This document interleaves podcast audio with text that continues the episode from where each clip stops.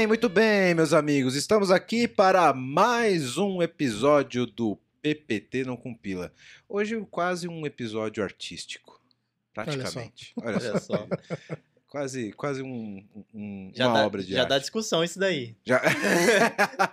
já? Já dá discussão Já- já-. Polêmica, polêmica. Qual o limite entre o design, a arte e a tecnologia? É. Já, já vamos entrar no... E o IF. E o if, é.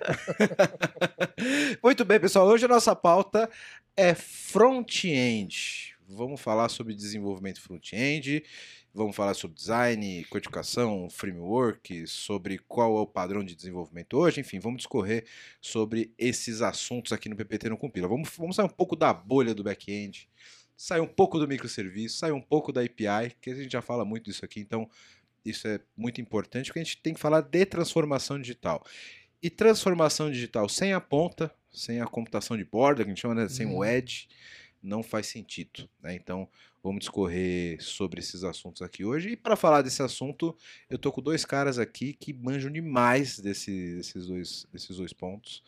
Apresentando aqui para vocês, David Art, famoso Chief of Design. É isso aí. né? Dá um oi pra galera, fala do teu canal, se apresenta Show. aí pra galera do Show. PPT. Obrigado pelo convite. Prazerzão estar aqui. Bom, como ele já falou, sou o David, eu tenho um canal Chief of Design, né, onde eu falo sobre design, sobre um pouco sobre tecnologia também. Eu, falo, eu me aventuro falar um pouquinho sobre front-end também, viu? E eu sou designer, né? Eu trabalho com design desde 2000, desde dois- 2009. Atualmente eu tô focando mais nessa parte de experiência, tô fazendo pós-graduação e trabalho com conteúdo educacional também, né? No, no Chief of Design, então eu tenho bastante aula sobre design, tem uma parte front-end que eu brinquei aqui de HTML, tem uma parte de WordPress. Então, eu tenho essas vertentes, assim, eu trabalho como autônomo, prestando serviço como designer, né, e principalmente focado em design digital, então de interfaces eh, digitais, e tem essa parte educacional, que eu também trabalho desde 2014, que é com TIFF, que aí tem blog, tem YouTube, tem tudo que tiver aí, cursos, pra, pra galera poder aprender e se especializar, né? E poder entrar nessa área que tá precisando de gente. Sempre tá precisando, né? É, parece muito, é muito parecido com, as áreas, com, a, com a área de games, né? Tipo, sempre tem vaga, sempre cresce, nunca é, retrai, sempre vai pra frente. Então, acho que é uma boa e eu tento ajudar aí de alguma maneira. Show. Obrigado pela presença, cara, por aceitar o convite aqui, compartilhar com a gente. Obrigado. Eu não, só vim pela cerveja. Cerveja não vai faltar, então É, tá, tá- tá tá- garantido. tá- tá garantido, tá beleza. E aqui na ponta, conosco, Klauber Stipkovic. Cara, acho que eu nunca mais erro o teu nome. Acertei uma vez, não erro mais, Não, acho. agora tá. Pô, Aquela, se fosse falar com o sotaque que meu pai falava, era Stipkovic. É, aí, já não, Mas, é, aí eu já não mas tá- tá lá. bom, É, tá bom. Tá, Tá tranquilo. Tá na versão brasileira, né? Tá brasileirado, tá ótimo. Legal. O, o Klauber, ele é desenvolvedor de front-end, certo? muitos anos. Hoje você tá numa startup de insurance, é isso? Fala um pouquinho pra galera. uma InsurTech, a gente trabalha com apólice de seguros para corporação. Ah, eu tô como front-end, líder de front-end, né? A gente está cuidando de toda a parte de, de front, tanto é, a aplicação portal, né, fora da empresa, os, os dashboards internos. Então, bastante trabalho, mas é bem, é bem legal porque você acaba tendo aquela, aquela sensação de, de fazer o código e de, de gerenciar um pouco também, que está sendo uma experiência diferente para mim. Legal, muito bom. É bem bacana. Bem bacana. Fala aí o nome da startup Chama conhecer. Avita Seguros. Avita Seguros. É só procurar lá no Google que. Entra aí, Tá lá. baixa, baixa o app, entra no site, se, tiver, se clicar em algum botão e quebrar alguma coisa no layout, a culpa é do A Klauber. culpa não é minha. Quando eu entrei já tava assim. Muito bem. Cara, eu queria começar com vocês pra- Hum. fazendo um flashback aqui, pra gente falar um pouco da evolução da, da, da interface quando a gente está falando de, de web, né? Desde os tempos de web design, webmaster, Webmaster. é, Webmaster. quando a gente fazia HTML 4.1 e CSS a gente fazia 2 na CGI. mão. CGI, cara, metia um CGI bin ali É. na pastinha pra mandar e-mail, lembra? Uhum. Quem nunca, né? Pô, Pois é. E como eu eu queria abrir primeiro essa discussão com vocês de como que a tecnologia ela evoluiu no sentido da gente passar a ter essa integração entre o homem e a interface, né? O que a gente chama de integração homem-máquina Uhum. ali. É, de uma coisa um pouco mais primária ali dos formulários do HTML 4.0 para uma coisa que é uma experiência mais natural hoje, né? Hoje você não faz, por exemplo, uma interface pensando só num portal ou só num mobile, você pensa na experiência do cara com o produto como um todo, né? É, isso já desde da onda que a gente começou a falar de responsivo, etc. Tudo, a, você pensa na experiência como um todo, né? Para isso. Como que vocês viram aí essa evolução o que, que vocês podem contar para a gente nessa, nessa evolução, tanto do ponto de vista de mercadológico, de, de experiência da integração ali, do, da demanda que o próprio mercado se regulou para chegar nesse sentido, quanto de tecnologia também? Começar por mim aqui, porque eu comecei a desenvolver mesmo para front entre 2001 e 2002. Né? A gente nem 2001 tinha. para 2002, provavelmente você fazia um, um, JavaScript e um CSS para cada browser ainda, né? É, na verdade, você tinha. É. Você tinha o, o, Internet Explorer já? Era né? o 5 ou o 6? Era o 4 pro 5, Nossa, cara. hein? Ixi, Era bastante tempo. A, a, gente ainda usava o Netscape. Né? É, Vamos começar a tirar é, a naftalina aqui é. do, do, bolso. Mas a primeira página que eu fiz, eu não usei nenhum editor, eu usei o Word. Porque tinha época que você escrevia o seu código HTML lá e tinha como salvar como HTML. Sim, sim. E aí era daí que você ia... Você fazia as tabelas no Word Fazia a tabela no Word, salvava, exatamente. Então, cheguei a pegar o finalzinho do, do, do CGI lá, mas é, nessa época já era muito complicado, né? Sim, nessa época era profissional usar o Dreamweaver. Né? Exatamente. Dreamweaver, sim. Exatamente. Utilizei muito. É, Dreamweaver. Tinha Hot Dog também, né? Tinha, tinha uma, eu tava tentando lembrar esses dias, tinha uma, um, um editor open source que era baseado em alguma coisa da, da Mozilla, do Netscape, que vinha inclusive no Netscape lá que você conseguia usar mas eu não, não consegui pegar na memória. Mas era mais ou menos isso. E bloco de notas, né? É. Você ia editar, editar, alguma coisa, você abria, abria bloco de, de notas, notas, editava o que você precisava e refresh o tempo inteiro, né? Notepad mais mais também, né? É, Notepad mais mais veio bem depois, Foi né? bem depois? É. Nossa, tô, você, então... tinha, você não tinha colorização de, de texto, é, não tinha nada. É. Era um editor de texto ali normal e. Layout tudo e força. TDTR. tudo Exatamente. tabela. É. Era uma loucura. A gente evoluiu, né, cara? Pô, pra caramba, pra caramba. Né?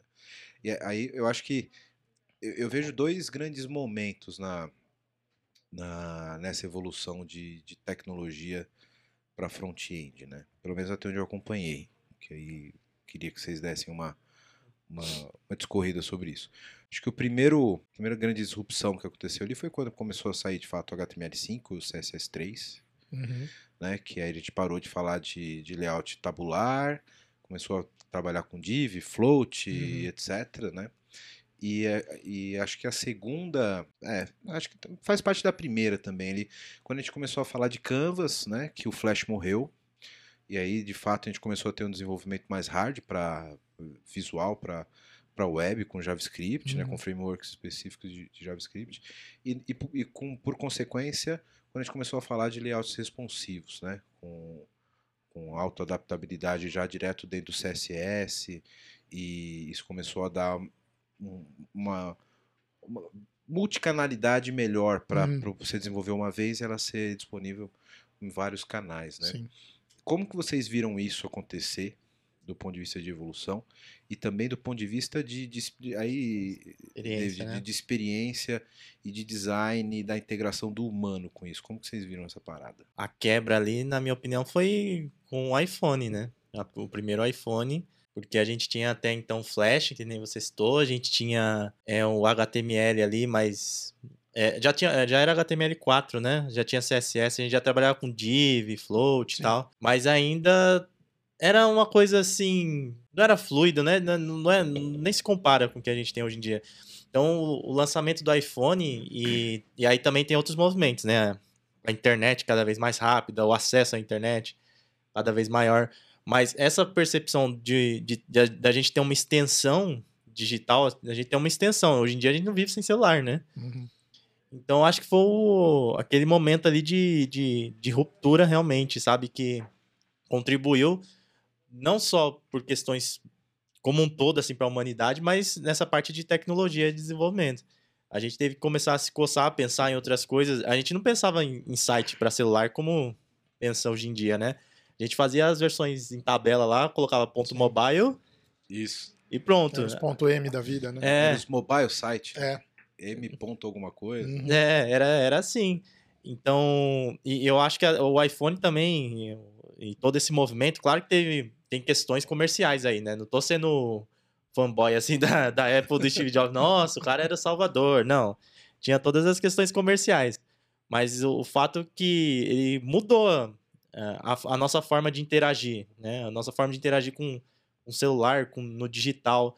E tudo isso desencadeou porque a gente tem hoje. Então, se hoje em dia a gente tem equipes multidisciplinares, se hoje em dia a gente está falando de responsividade cada vez mais, né? Apesar que o primeiro artigo de responsividade eu acho que é de 2000 e- 2009, 2010. É bem antigo. É, então, mas tudo isso acabou a partir dessa tecnologia, que é muito louco, né? Que é uma tecnologia que já existia, a gente até falou isso no meu podcast, já existia, mas que a gente não utilizava dessa maneira. Hoje em dia é uma extensão.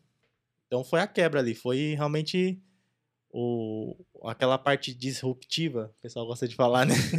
Essa palavra é bem na moda. É, tá bem na moda, né? Bem na moda. Disruptiva. aqui, né? que corroborou para que a gente tivesse o, o que a gente tem hoje, né? Eu acho que mudou totalmente, cara. A partir disso. É, pegando um pouco o ponto de vista de desenvolvedor, eu acho que a gente não teve uma um ponto que seja antes ou depois, né? Na verdade, você tem várias, várias quebras ali no meio do caminho. Você tem, tem pontos que você fala, não, isso aqui foi importante, isso foi importante. Pegando de lá de trás, aque- aquela guerra entre Netscape e, e Microsoft, né? Que dessa guerra toda gerou a Mozilla, Sim. inclusive, né? Que saiu de dentro do, do código do Netscape até das épocas que a gente brincava lá nos códigos da Mozilla, você tinha um monte de NS ponto dentro do, dos códigos da Mozilla, que era herança do Netscape ainda. E, e aí você teve o surgimento do Firefox, a questão de responsividade começou a, a ser falada, a questão de, na verdade, até um pouco antes, a questão de, de web semântica, né? Que é você tirar as tabelas e usar os, o, o HTML para as tags que elas foram feitas para sim, isso. sim. né? E Isso, isso é uma parte importante, bem, bem lembrado, que vou- reservei até um espacinho pra gente falar, falar disso, da importância da, da indexação da internet, Sim. como a, como a web semântica trouxe isso. Mas só para quem não conhece, vou dar uma, um, um breve resumo do que é a, a web semântica, o HTML semântico. Quando você codifica a, a página ali, você tem marcações que até então elas só faziam efeitos visuais como a página era apresentada. Né? Então, dizia isso aqui é um quadrado, isso aqui é um texto, isso aqui é um círculo, enfim. A web semântica começou a trazer significado também para aquelas representações. Né? Então, eu digo o que é o que é um prefácio, o que é um texto, é, eu consigo dar um pouco mais de significado para aquilo, e isso facilita para as máquinas que leem é, e conseguem interpretar essa página. Né? Sim. Só os parentes, pode É, não, até complementando a questão do, da web semântica, é você dá sentido para aquele seu texto, né? Porque se você for pegar um livro, a gente tem parágrafo, a gente tem é, título, a gente tem todas essas referências dentro de um texto. Então, basicamente era parar de usar a tabela que a gente sempre usava para usar coisas que o próprio HTML já tinha, né? Então o div, que é um- uma tag neutra para você, um container neutro, você tinha o spam, que era um, entre aspas, teu texto neutro, né? E até lembrando agora aqui, a gente tinha o movimento do Tableless, que foi Sim, encabeçado sim, pelo Diego verdade. Ace, Tables. né? Não sei se vocês já ouviram Sim, falar do sim. Diego Ace aqui, que ele tinha a parte dos convertidos no site do Tableless, e que gerou até problema para ele. Porque ele pegava sites tipo da Apple, IBM, Microsoft e convertia para Tableless. E mostrava o antes e o depois, questão de tamanho de arquivo, e os caras ficavam possessos da vida. Pô, você tá mexendo no meu site? Né? E até ele explicar tudo. Então, acho que esse decorrer de todos essas- esses acontecimentos, aí surgimento do Firefox, é, de todo mundo começar a migrar para outros browsers, ver que tinha uma opção. E, e eu lembro muito bem de uma das empresas que eu trabalhei, a empresa era Gold Partner Microsoft. Então você imagina que na época, isso 2008 para 2009, era um absurdo você chegar numa empresa dessas com uma camisa da Mozilla com o logo do Firefox gigante. né? É, E eu fiz isso. E aí eu lembro até hoje que ah, ah, um dos gestores lá, quando ele foi me entrevistar, eu tinha acabado de sair de uma palestra, eu tava com a camisa. Ele falou: Você sabe onde você tá entrando, né? Eu falei: Sim. Ele falou: É por causa da camisa. Eu falei: Não, fica tranquilo. Aí no meu primeiro dia, eu ab- abri a máquina, instalei o Firefox, instalei um plugin que tinha, que era IETab, para fazer a compatibilidade Sim. né, de coisas que só funcionavam no IE, que a gente tinha esse problema, conseguir fazer ele funcionar por dentro do Firefox. Sim, E, e testar as duas páginas, né? Porque Exatamente. Você tinha que fazer um HTML e um CSS para cada Você um. tinha que fazer funcionar, É. porque você não tinha como controlar aquilo, pra, até porque no começo, ó, um dos problemas do Internet Explorer era que ele não seguia padrões. Isso. né? Tem, você tem a W3C, que é o consórcio mundial lá das empresas grandes, IBM, Apple, Microsoft, a Mozilla também tá, e outras empresas, que definiam qual que era o padrão para a web. Né? Isso também era uma coisa importante antigamente que acabou meio que se perdendo hoje em E dia. a gente validava o código, né? Exato. E lá no, no site W3C e não funcionava no, no Internet Isso. Explorer, né? Aí você quebrava, ele não É. passava na W3C e ficava bonito no Internet É, é, Explorer. é. É assim. isso mesmo. E aí, até uma das coisas que o pessoal dessa empresa me falou, eu abri lá e falei, ó, não tá funcionando. O pessoal, mas como? Isso não é padrão. Eu falei, não, tá aqui na documentação da W3C. Aí o cara me olhou e falou assim, como isso não funciona no Internet Explorer? Falei, Olha não só. segue padrão. E funcionava no Firefox, entendeu? Uhum. Então a gente teve esse, esse- Acho que por isso que eu tô falando que essa questão desses marcos, né, esses pontos que foram acontecendo, e aí a introdução também depois do HTML5, do CSS3, então você teve outros pontos. Aí entrou a Apple também falando: olha, acabou com esse negócio de Flash, cara. Não vai ter mais. Canvas, e aí você começou bibliotecas como jQuery. Né? Então tem vários Cara, pontos esse- aí na- no decorrer do caminho. né? Esse movimento da Apple de matar o Flash pisou na cabeça da Macromedia, né? Foi. Os caras tiveram até, foram até vendidos depois. Não, não, Adobe. a Macromedia foi vendida antes. Foi antes? É, foi, foi, antes. verdade, Ah, verdade. Então, pô, então os caras peitaram a própria Adobe. A Adobe. É. E a- não, e a Adobe faz parte desse consórcio do W3C. Uhum. É muito louco isso, né? Cara, Ela tinha um produto. Que ainda era- tem hoje, tem um dia, né? Tem um flash lá tal. Assim, mais ou menos um flash da vida. Sério? Eu achei É, que tem, tinha não. na Switch. Mas... Não, mas não é. Não tem aquele fim, é um fim mais pra animação. Ah, Confesso que eu tá. nunca nem mexi. Tem outro nome. Mas é muito louco. Ela fazia parte do consórcio ali que zelava pelos padrões, que essa conversa de, de semântica, né? Tem bem antes da HTML5, né? Essa preocupação. Sim. E tinha preocupação com as classes, com a div, spam, que nem você citou aí. E ao mesmo tempo ela tinha um produto que, entre aspas, né? Poluía a web ali. Cara, É, e, e a era Microsoft totalmente... mesmo, né? E, e- É. e o, a a- o Flash, ele era totalmente in- a- inverso ao que a W3C... Sim. Sim, né? sim. Porque ele era, ele era proprietário, jogava lá um um monolito gigante SWF que Sim. ninguém É. sabia ler. Então você simplesmente... O HTML ele simplesmente servia para instanciar um aplicativo, né? Que era o SWF. Era Sim, Era só pra chamar. Só isso, só pra chamar. Era bizarro. Ou seja, vai totalmente contra a questão de web semântica, de granularidade, de rastreabilidade, né? Uhum. Sim. É. Cortei. Não, então, e aí, ah, por isso que eu falo que assim, do ponto de vista de desenvolvedor, você tem vários várias quebras de paradigma nesse caminho todo.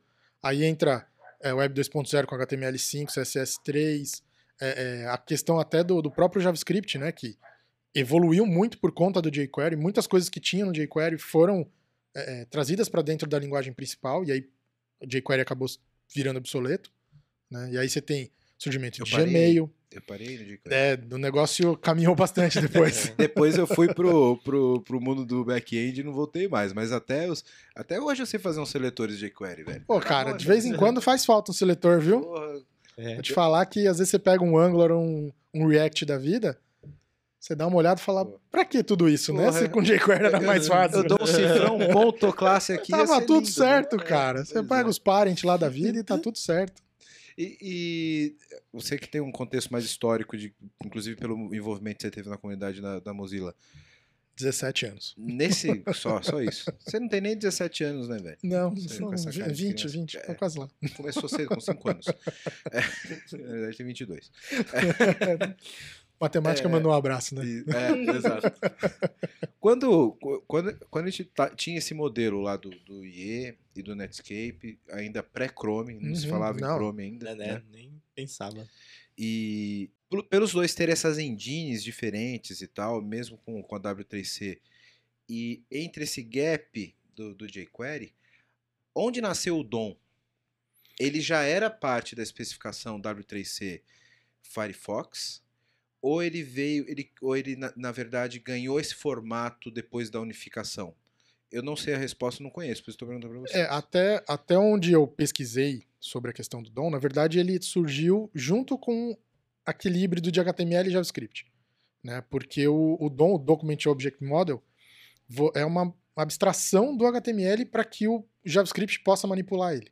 né? Isso. Então, quando já tinha a linguagem pura sem o jQuery, você já conseguia manipular o JavaScript normalmente, Sim. né? O dom do, do, do HTML. Mas sem você ter uma, um HTML bem estruturado, você não consegue montar um DOM, porque ele é imparciável, concorda? É, Você o, o, próprio browser. hierarquia, né? Sim, na verdade, falando. Vamos baixar o nível aqui do, do negócio. Falando de engine de JavaScript, né? É, como que. Na verdade, as engines, tanto a de JavaScript quanto a de renderização de HTML e CSS, como é que ela funciona? Ela vai ler o HTML, vai parsear tudo que não é CSS nem JavaScript. Ela escreve o HTML primeiro, o, o correto, né? E aí depois ela volta, aplica o CSS e aí sim aplica o JavaScript. Porque não adianta você ter JavaScript chamando coisas que ainda não existem na página. Uhum, claro. Então renderizar. Por isso que tem o document.ready. Exatamente. do jQuery. Exatamente. Então, a a questão de, de você ter essa organização no HTML é para deixar a vida do, do seu, da sua engine mais saudável. Porque renderizar, ele vai renderizar. Vai dar um trabalho violento para ele, mas ele vai renderizar. É aquela velha polêmica no JavaScript. Eu uso ponto e vírgula no final de cada linha ou não uso?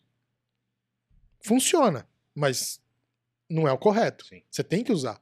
Até pra gente que estudou compiladores na, na faculdade, a gente lembra da questão de, de ter um identificador ali de linha. Na questão, por exemplo, usando como exemplo Python, a gente tem a indentação, que é o guia, mas pegando pro JavaScript, ele funciona sem, sem ponto e vírgula normalmente, É mas... que, é que se você não tiver esse tipo de padrão de organização, você Exato. acaba caindo na margem da dedução da linguagem do navegador, né? Nem, por exemplo, você- se você está montando lá uma div num, num, num código, ou botou um barra B, um barra... A sua página, se você não fechar a tag, ela vai rodar, Uhum, né? Porque internamente o que, que vai acontecer? Ele está parseando as tags, ele vai criando uma pilha, certo? sim. Então, ó, sempre a última tag que abriu é que tem que ser fechada. né? Então, ele vai empilhando, É, depois ST, volta né? fechando. Né? Exato. E aí, se não fechou, cara, crechou ali. Ele vai ter que deduzir onde, aquilo, onde aquele elemento terminou. Sim. Né? E aí, vai, você vai ficar na, na- no limite da dedução do algoritmo do próprio navegador É. ou do, do, do browser. né? Até para quem está assistindo aí, a ST é Abstract, Abstract Syntax Tree. É a, é a árvore de, de sintaxe abstrata. Quem quiser, procura aí no Google para entender melhor Agora você essa. baixou muito nível. Baixei o nível pra cacilda. Vamos agora- voltar, pra... Vamos voltar pro front-end. Vamos voltar pro front.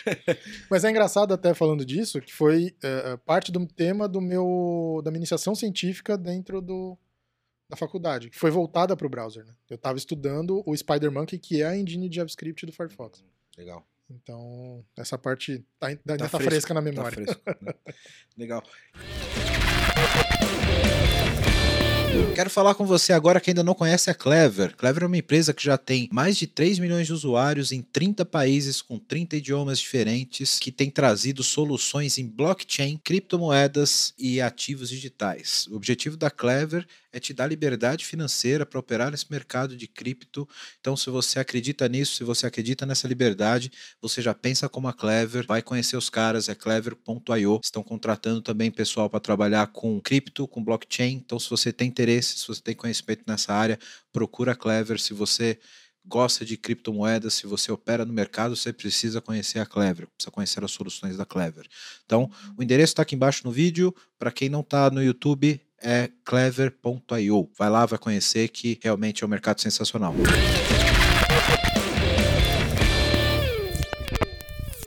David, do, do ponto de vista de, de, de design, Vou abaixar o nível. é, acho que. Não, cara, agora, agora é deixar ele mais bonito. Ó, rolou. O, o cara que cobra o cara que faz o design.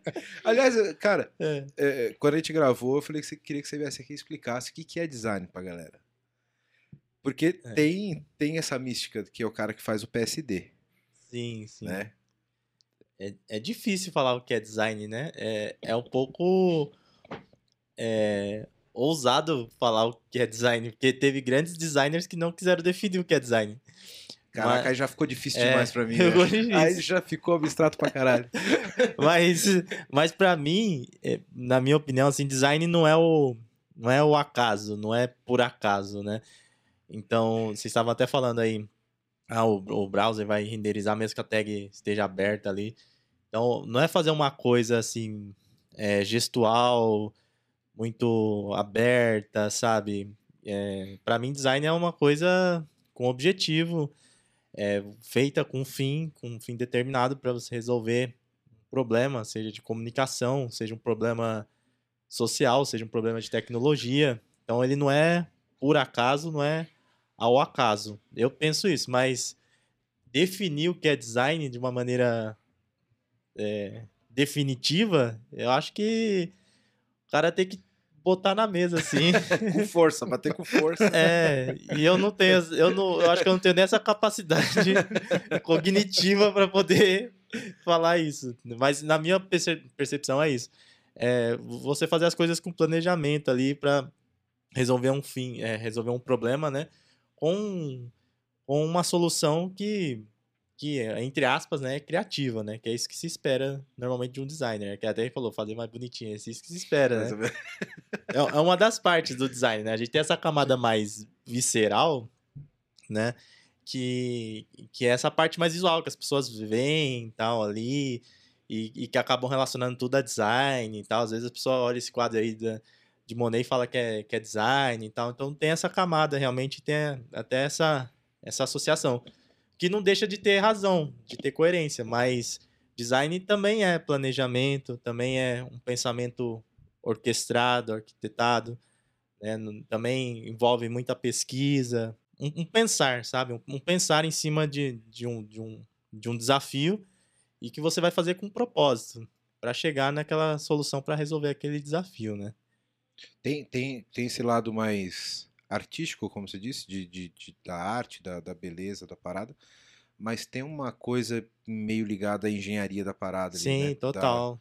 Da, do, do, que, e eu acho que isso é muito louco e que eu não tenho capacidade suficiente para enxergar a complexidade, quando a gente fala de design, Sim. de como essas duas coisas se aliam, sabe? É, eu acho que a mágica do design é isso, é como você pega ali é, a solução de um problema, essa engenharia de um problema, e você traz essa, essa estética Sim. pra parada, sabe? Eu, eu, eu paro na engenharia. Eu, eu não consigo tr transbordar pro outro lado, sabe? É, eu, eu, não sei nem qual, é, qual a opinião dele sobre isso, mas assim, eu acho que uma das empresas que eu trabalhei foi a agência Clique lá atrás, né? Então a gente lidava muito com o pessoal de design. Até o Diego, que tá morando na Nova York agora, foi um cara que me ajudou muito na época porque ele era diretor da, da parte de, de criação, que a gente chamava, né? A primeira página que eu fiz junto com ele foi uma campanha de uma empresa de, de alimentos. E aí a gente começou a debater assim, falando: olha, o layout é esse e eu implementei assim, tá ok para você?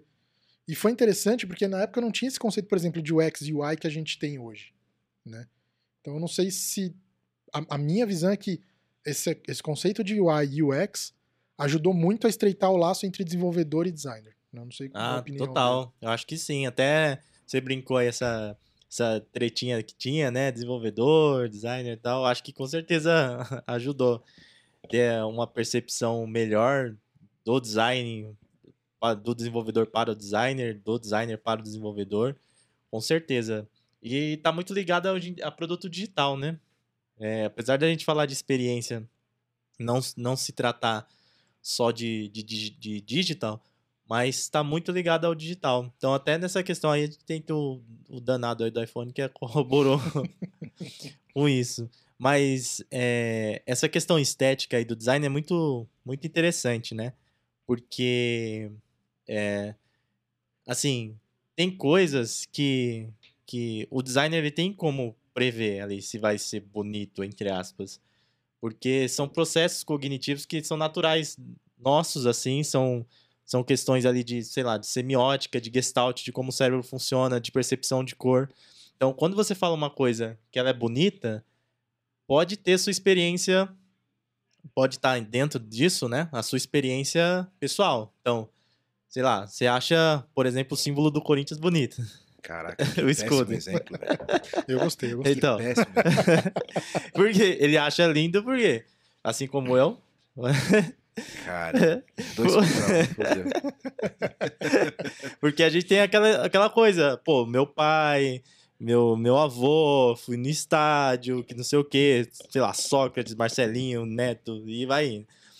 É, E, mas tem também. Então, essa, essa questão não tem como a gente é, saber lidar com ela. São questões naturais, até a percepção da cor. Eu enxergo aquele amarelo aí na parede diferente, possivelmente diferente de você. Então, tem, esse, tem esses fatos.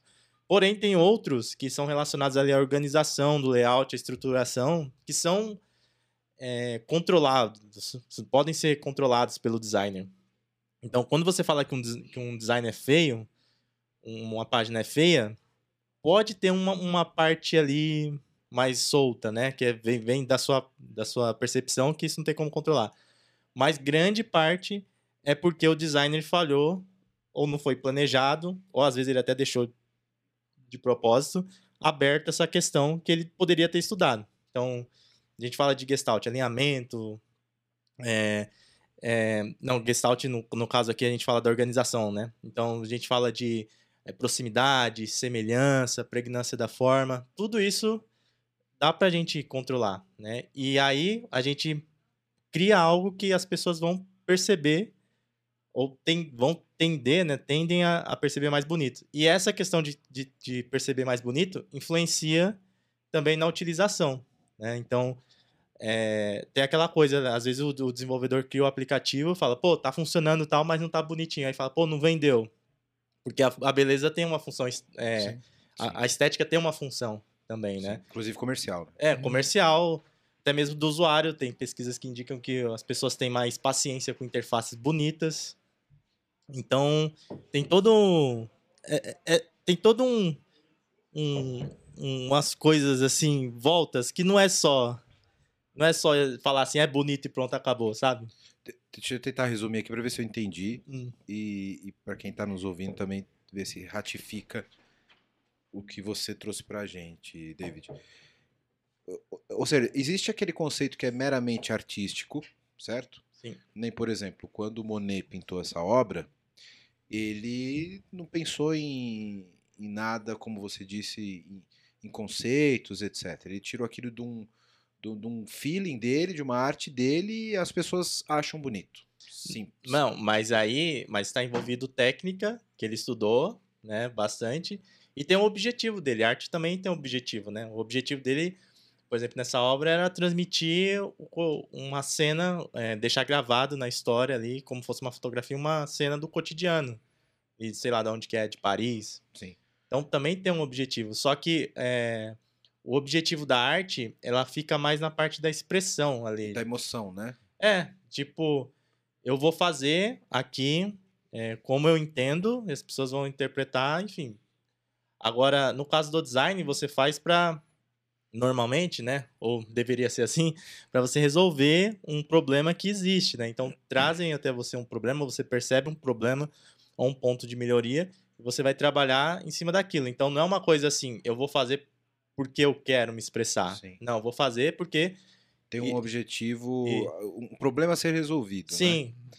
E, e existem conceitos que o designer estuda que ele vai aplicar esses conceitos pra, na resolução desse problema e que isso levam as pessoas a, a perceberem a solução como bela. Isso. Por isso. base desses conceitos. Então, é, é, dá para dizer que existe uma fórmula da beleza que o designer conhece e facilita a ter esse caminho, sim, né? Sim, uma parte com certeza.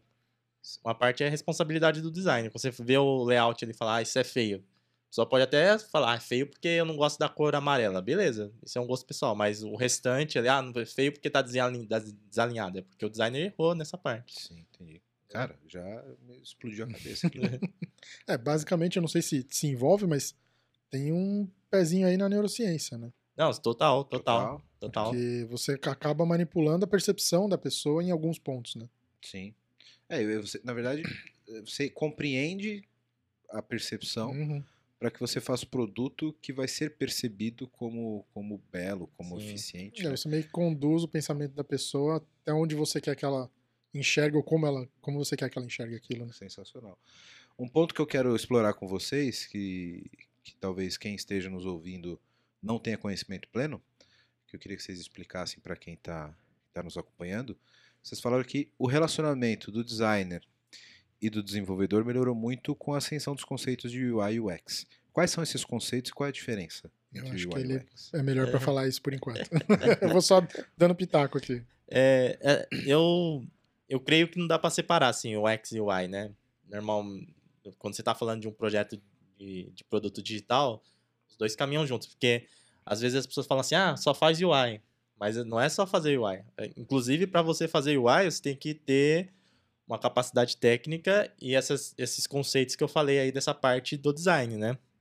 Então é um- uma coisa.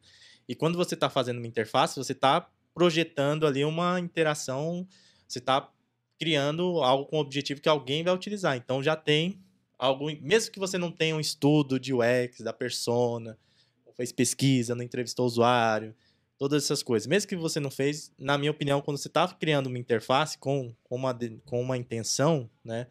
Você já está pensando ali, ou deveria, no mínimo, né? Pensar no usuário, então você já está fazendo um pouquinho de UX. Mas se quiser separar, UI se refere mais à parte da interface, né? Então, essa, essa parte onde o usuário vai ver, né? Até, da, entre aspas, daria fazer uma analogia aí. O UI seria mais o front e o UX seria mais o back, né? O back-end. Então, o UX, ele vai estudar essa parte de experiência, né? Então, ele vai fazer pesquisas, como eu citei, vai criar personas, tem toda, todo um processo para ele chegar na, na, na, na solução ideal da, daquela interface, né? Da, daquele projeto. Então, ele vai utilizar de ferramentas de, de pesquisa, de entendimento do usuário, entrevistas, design thinking, tudo isso para poder proporcionar a melhor solução para aquele usuário. Então, daria para separar mais ou menos assim, né? Se, se quisesse. E eu acho que é, essa, essa questão do, do UX, é, é, quem, é, quem já fazia design antes do Donald Norman falar sobre o UX e outras pessoas falar de UX, eu acho que já fazia, já pensava na experiência, né? Só que agora tá mais é, pragmático a coisa, tá mais é, elaborado ali, tem os caminhos, tem mais técnicas, então por isso se fala mais. E porque também hoje em dia o produto digital, como eu falei, é um- uma extensão, o celular é uma extensão que a gente tem, né? Então teve uma preocupação nítida ali do mercado de poder proporcionar uma melhor experiência pro cara, né? Porque senão ele vai pro concorrente. Porque um clique ali, ele baixa o aplicativo de outro. Então, eu acho que é, que é mais nesse, nesse ponto, assim. Sempre existiu experiência do usuário e quem faz UI, na verdade, também pensa um pouco na experiência do usuário. Só que tem áreas, tem segmentos dentro dessa experiência do usuário que vão mais a fundo para entender o usuário. E aí dá para segmentar cada vez mais. E eu acho que essa parte de, de relacionamento com o desenvolvedor ajudou, porque é, essa parte de experiência trouxe uma percepção para o time como um todo que não é só pegar a tela e pintar, não é só fazer o PSD, sabe? É você discutir, é você introduzir o, desenvolvedor também dentro dessa discussão, é você tentar gerar uma cultura ali dentro da empresa para gerar um, um- um bom produto, um bom atendimento para aquela para aquele usuário, para aquele cliente. Eu vejo que nessa, nesse ponto, é, os desenvolvedores começaram a perceber mais assim que tipo não é só pintar a tela, tá ligado? Você está tá dizendo aqui, David, que não é, só criar uma div e meter os input text É. dentro, cara. Exatamente. Não é. Pô, por isso que não dei certo. Mas. é, mas eu, eu, na minha experiência, assim, eu nunca tive problema com dev, cara. Na verdade, eu sempre tive uma boa relação e eu sempre achei que vocês valorizam bastante o design. Sempre quando eu tive a oportunidade de trabalhar em equipes mais. é, com, era com, é, constituídas mais por devs, empresas de TI e tal. Eu sempre tive essa percepção que vocês têm um- um- um uma visão de design assim é, que, que é importante, sabe? Que faz parte do processo. Acho que a gente sabe reconhecer a nossa Sabe reconhecer. no assunto. Como, não, como eu também sei reconhecer, né? Pô, cara, questão de lógica, né? Eu não sei botar dois layers no É. PSD, eu vou discutir o que com o cara? Não dá. Não dá. Faz o layer transparente, amigo. Tá pedindo nada. Mas é- era uma coisa meio, meio besta, né? Que a evolução foi, foi trazendo e foi melhorando. Sim. Acho que hoje em dia não existe mais. Hoje em dia a gente fala de squad, fala de um monte de coisa aí, tribo, não sei o quê. Tá todo mundo envolvido ali, tem que entregar, filho. Se não entregar, o chefe vai, vai pegar em você e vai todo mundo rodar, entendeu? Então, é todo mundo junto. Eu acho que é, é, teve uma integração maior. Cara, ainda bem, porque eu, no começo da minha carreira, já tem um tempinho, eu, eu trabalhei em agência de publicidade. Eu era o responsável pelo desenvolvimento da agência. Porque nessa época tinha as campanhas de publicidade que eram feitas, aí tinha a galera que era o chefe de arte, diretor de arte, assistente de arte, etc. Sim. E a galera pensava no enxoval, né? Acho que é o comum falar esse, esse termo. Não sei se ainda é isso. não, não. É. Fazia o enxoval daquela campanha. Então, tipo, Sim. essa aqui é a identidade da, da televisão, essa identidade projetada para os produtos vai ser isso aqui, uhum. e, e, e beleza. E, cara, começo de carreira e tal, geralmente dentro dessa campanha tinha alguma coisa para internet, alguma coisa por CUT na época, Sim. comecinho do Facebook e alguma coisa para mobile, né? E eu era o cara que chutava com as, com as duas pernas, cara. Tinha que recortar PSD para fazer o HTML, tinha que fazer o serviço do back-end e tal. Cara, tinha, chegava uns PSD, o cara falava, mano, tem que fazer o hot site dessa campanha, o cara vai te mandar o PSD. Cara, eu fico, é, sério. Ferrado, eu, né? Eu olhava o PSD do cara, eu acho que as primeiras duas horas de trabalho era na frente do computador, olhando e chorando, tipo, como que eu vou com a régua, é, né? é, cara, o que, que eu corto aqui? Isso aqui é uma dívida, que é o que, que, que eu faço com essa porra? Mas, aí tem um ponto é, interessante que a gente tem que pensar, a gente faz design para um, uma plataforma ali, né? Para onde ele vai ser utilizado. Gráfico, vai ser no papel, sei lá, no banner. Digital vai ser utilizado na tecnologia. Por isso que é mais importante ainda essa integração. Porque, querendo ou não, a parte de dev manda no negócio. É possível fazer isso daqui Exatamente. em termos de tecnologia? Se é possível, hoje em dia dá para fazer quase tudo, né? É. Se, se é possível. Abre o Canvas já era. É. era. Não, dentro do tempo também, né? Dentro é, do budget. Sim, do prazo. Do né? prazo, tudo. É possível. Então vamos, vamos tacar pau. E quem. E, e, essa questão de criar coisas meio escalafobéticas e passar para o desenvolvedor é uma visão muito do design gráfico, que vem do design editorial que ele não tinha a percepção dessa parte, da tecnologia, do suporte que está sendo aplicado. Então, você estava aplicando para design editorial, pô, o gráfico você vai se preocupar com outras coisas ali. Agora, no, no digital, como que você vai colocar, sei lá, um header redondo para a pessoa utilizar ali Cara. com o menu abrindo para a direita, sei lá, em forma de triângulo. É, é isso, isso cara, que ele está é comentando. Exatamente isso, é exatamente isso. Porque o cara que era o diretor de arte que fazia a caixa de, do, do sabão em pó era o cara exatamente. que fazia o layout do site, velho. É. Porra, é lógico que o cara vai fazer. E hoje em dia tá mais segmentado, né? Hoje Sim. em dia tem as segmentações e tal, ficou é, bem melhor. Que, acho que antigamente a gente até tinha uma piada entre, entre os front-ends que era assim: você pegava um, um layout e você olhava e falava, tá, beleza, esse aqui dá para implementar. Tinha outro que você pegava, você olhava pro cara e falava, tá, beleza, o que eu faço? Mando pra Alpha Graphics agora imprimir esse negócio? Porque no browser não, não cabe, amigo. A4? É, A4 ou assim que você quer. Entendeu? Então, acho que essa questão de, de ter o um relacionamento mais estreito com o designer, pra galera de front-end, ajudou muito, porque é o que ele falou. O cara vai te apresentar o layout. Tá aqui. Você vai falar, tá, ó, isso aqui não, não rola.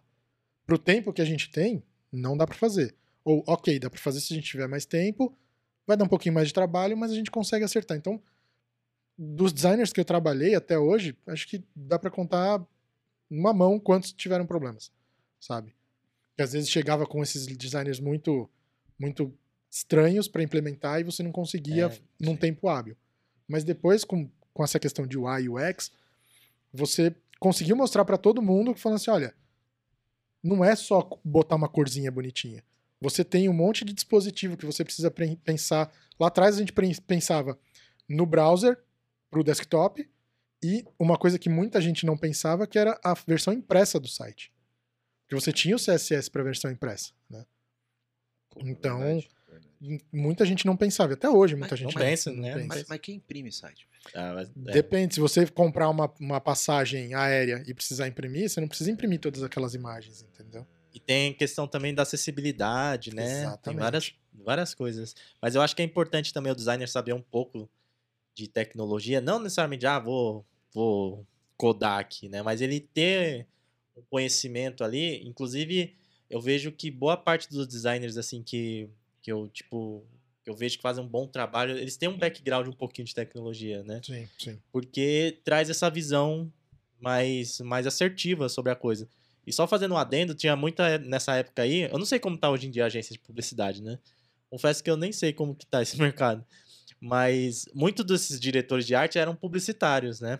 E, e essa questão do, do publicitário, ele tem também design, ele tem um pouco de design na, na faculdade, mas não é, é muito. Como que eu posso dizer? E- Ele não, ele não se aprofunda muito em design. Tipo, ele tem, uma parte. noções de É, ele é, tem noções, editorial tal, mas ele não, não se aprofunda muito. Então, talvez essa, essa, esse, pensar, esse pensar de design também faltava para essa galera, porque eles vêm de uma parte muito publicitária, né?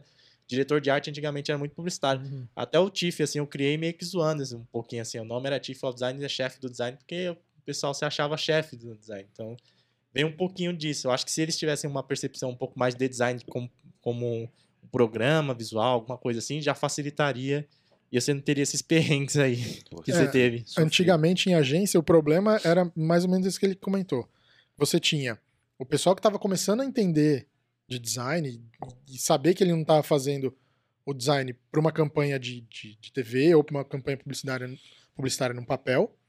E você tinha o pessoal que vinha de marketing e para eles tudo era motivo, não, vamos fazer uma campanha para ganhar um canis. É, tem muito isso. É. Você falava, cara, o fala negócio muito de precisa né? funcionar primeiro. Você, você tem que fazer o usuário se sentir um ganhador de canes, não você Exatamente. É canis. verdade. né? Então, assim, toda a campanha era, não, vamos fazer, olha só, interação e tal. Aí você falava, tá, cara, mas isso não funciona. O O cara faz a- a- o layout e, e a interface de um produto como se fosse um quadro para ele. Exato. É, tem exato. muito isso. Tinha muito isso. alter ego do cara, assim, de Sim. eu sou um ganhador de canes, eu sou. Minha campanha é maravilhosa. Aí você fala, tá, mas funciona. No, no teu PSD aí ou no teu flash, funciona. Bota isso daqui pra, pra funcionar na, na rua aí. Sim, sim. Não vai E- funcionar. E, aí vai contra o princípio do que você explicou pra gente aqui, né, David, do, do design. Que o design Sim. ele é feito para resolver um problema. É, problema de né? pessoas, né? Normalmente, né? Sei lá, pode ser um problema de sistema, mas no- normalmente é problema para pessoas. Então, o- você vai criar um layout para resolver o seu problema que é ganhar um prêmio. É, Ah, se é- é lascar, né? verdade. É, porra, pelo amor de Deus, então É. vergonha na cara. É, É, até, até falando nessa questão de, de resolver problema, é, às vezes me perguntam, ah, o que que você faz, né, na tua profissão? Aí você fala, cara, ok, eu vou explicar pra pessoa com o que é tempo. HTML, Tá com CSS, tempo. JavaScript. Aí você fala, não, eu sou um resolvedor de problema. E acho que pro designer também é isso. Né? Porque você, você tem um produto ali que você precisa resolver como as pessoas vão conseguir acessar aquilo da melhor forma possível e com a melhor experiência possível. e, vem, e vendendo, gerando lucro, tendo Exato. questões de negócio envolvidas também, né? Sim, porque não adianta ser uma interface maravilhosa, super bem estruturada, bem codada, que É. não gere resultado de negócio. Sim. Exato.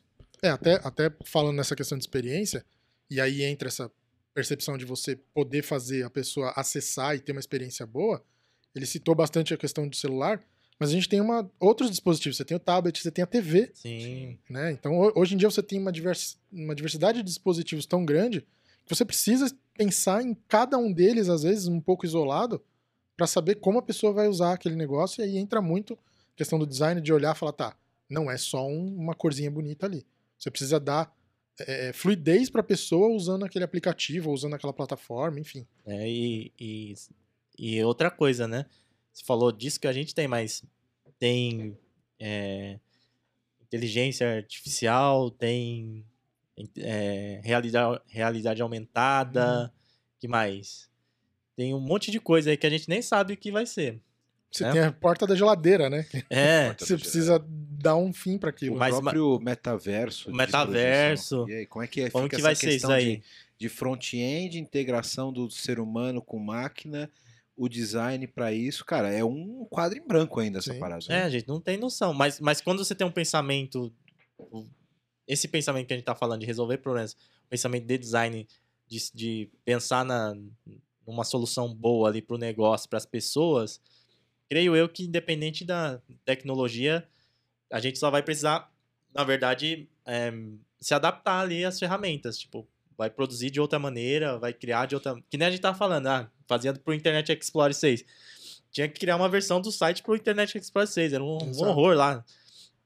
É, no futuro a gente vai ter que pensar em outras coisas, mas a essência é a mesma, né? A essência é a mesma. E design a gente pode até evoluir. Você falou no meu podcast lá sobre CX e tal. A gente pode falar de design em questões, em camadas de negócio, camadas culturais, né? A gente tá bem mais nessa parte, ainda mais do, do, do, do tangível ali, né? Do design Sim. mais, mais visual mesmo. Mas a gente pode falar de design de outras camadas aí de negócio, que aí eu amplio a discussão e a cabeça explode, né? Estamos aqui para explodir, velho. Esse é o intuito. É. É isso aí. Cara, que, que da hora.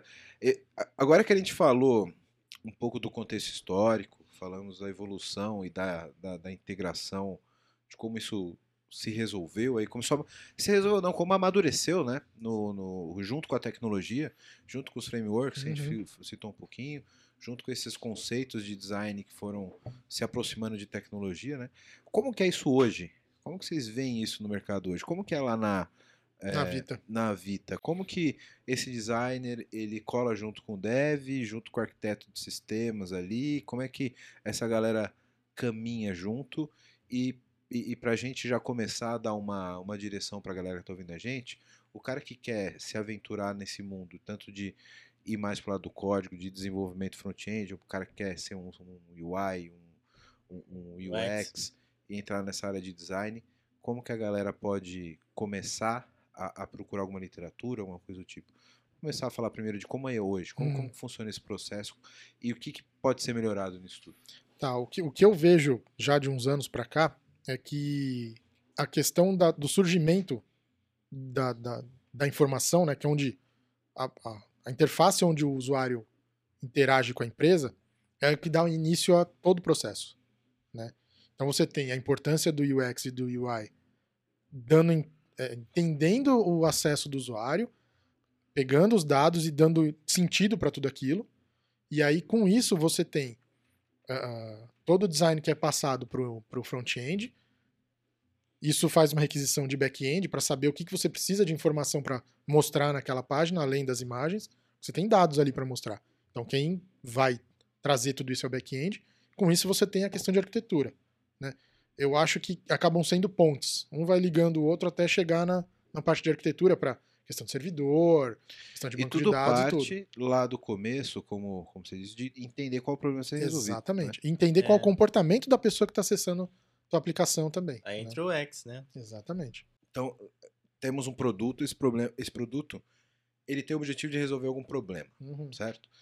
Então acho que aí começa aqui com o designer, na parte. chama de designer, mas pode ser o UX, o UI. CX. É, eu, eu prefiro se- falar de designer mesmo. É, né? porque pode ser. Ele pode estar em alguma dessas funções, né? Sim.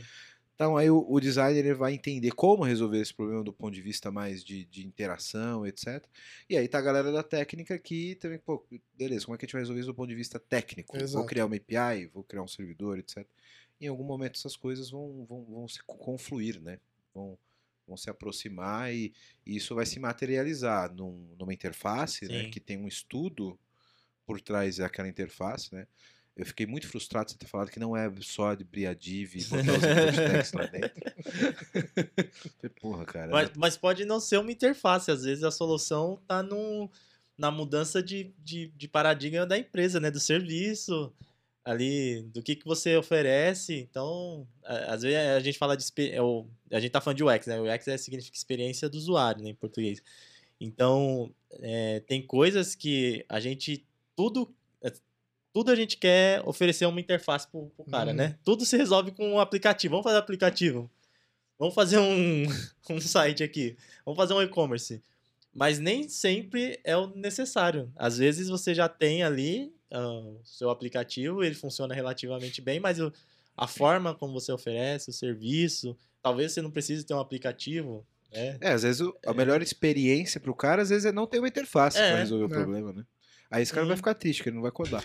Eu vou te falar que, na verdade, às vezes tem. Eu tava lembrando aqui, não sei se vocês já ouviram falar do IFTTT. Sim, Sim. tem, sim. Então, o, o IFTTT é um, acho que é um exemplo legal, O porque meu é você tem. com a Alexa, cara. Então, você faz um tem todo um- toda a primeira interação do usuário para configurar qual que é o, entre aspas, robô. Vou colocar muito entre aspas, porque não é um robô, né? Mas qual é a ação que ele quer é, trigar ali, né? Para ficar automática.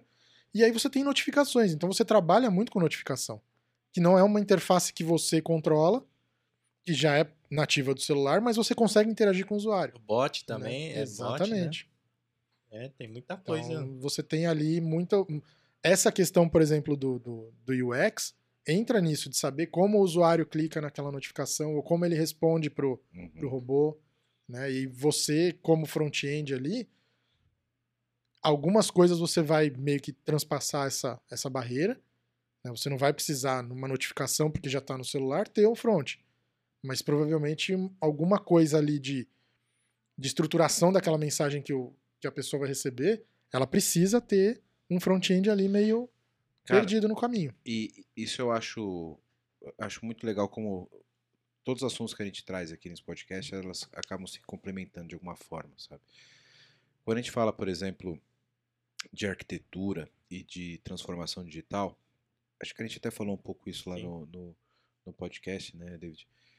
É, a transformação digital em si, ela não é simplesmente tornar os processos tecnológicos e digitais, como muitas empresas acreditam, né? Hum, Então o cara tinha um formulário de papel que o cara tinha que preencher de papel no balcão.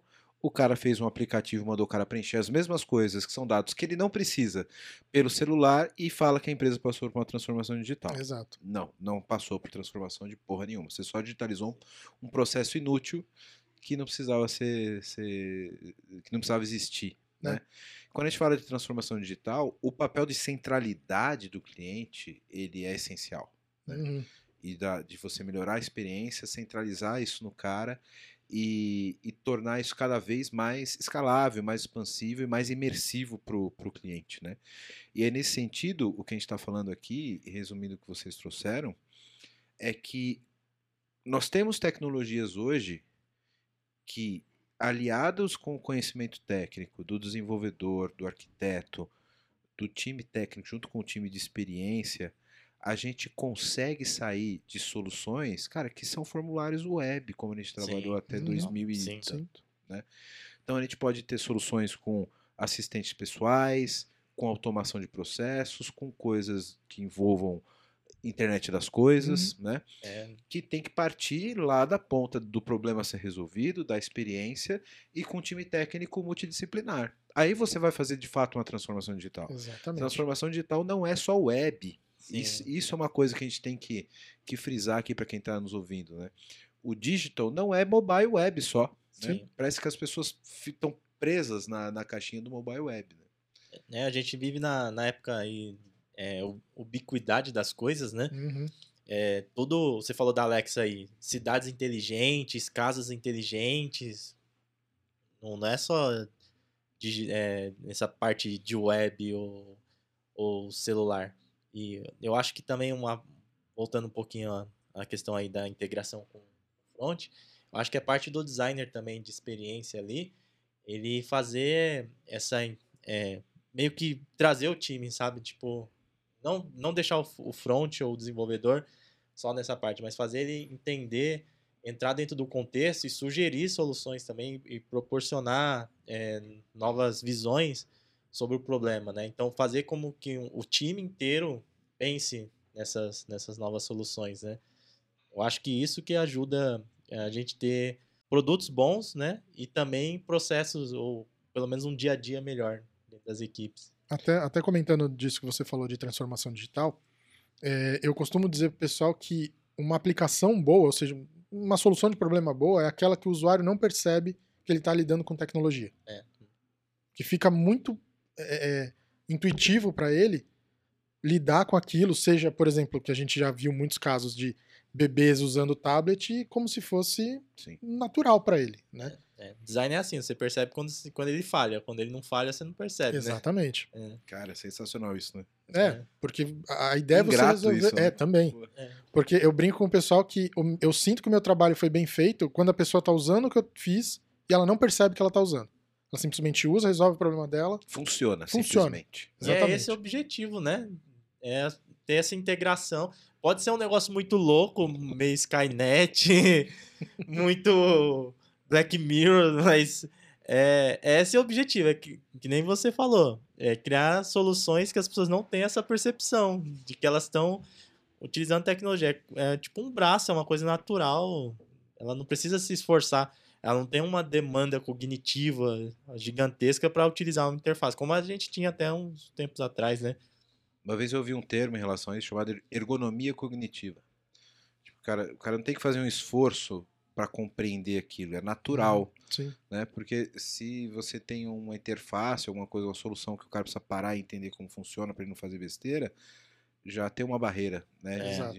Então, é, é, eu gosto desse termo de, de ergonomia cognitiva, que é isso, tipo, o cara é tão confortável cogniti- cogni- cognitivamente para ele que ele simplesmente usa, né? É Sim. natural. né? Acho que isso, isso é muito legal. Bom, você que tá vendo esse podcast da hora, tá vendo um monte de problema aqui que a gente tá colocando, né? E quer uma ajuda aí na sua empresa, faz o seguinte: entra no site aqui da VMBears que a gente pode te ajudar. vmbears.io. Nós somos uma empresa relacionada à arquitetura de soluções, a modernizações de aplicações, também atuamos no- na frente de DevOps para ajudar vocês a serem extremamente ágeis. Então, dá uma olhada no nosso site que vai estar aqui embaixo, vmbears.io. E lá você vai poder ver um pouquinho da nossa história, dos nossos profissionais. E aproveitando, se você for um profissional da área de tecnologia que está afim de trabalhar numa empresa legal, um monte de colega, gente boa e tecnologia de ponta, manda um e-mail para peoplecare.vmbears.io. Aí já. Agora eu quero meu show.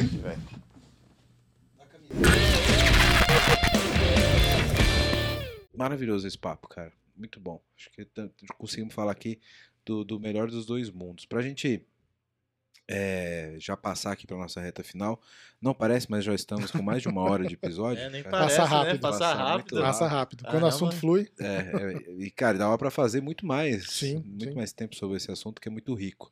Eu queria que cada um de vocês, é, o, o, o Clauber mais na área técnica específica de desenvolvimento, desse um roadmap aqui para quem quer se inteirar, se especializar ou até começar uhum, na área de desenvolvimento web.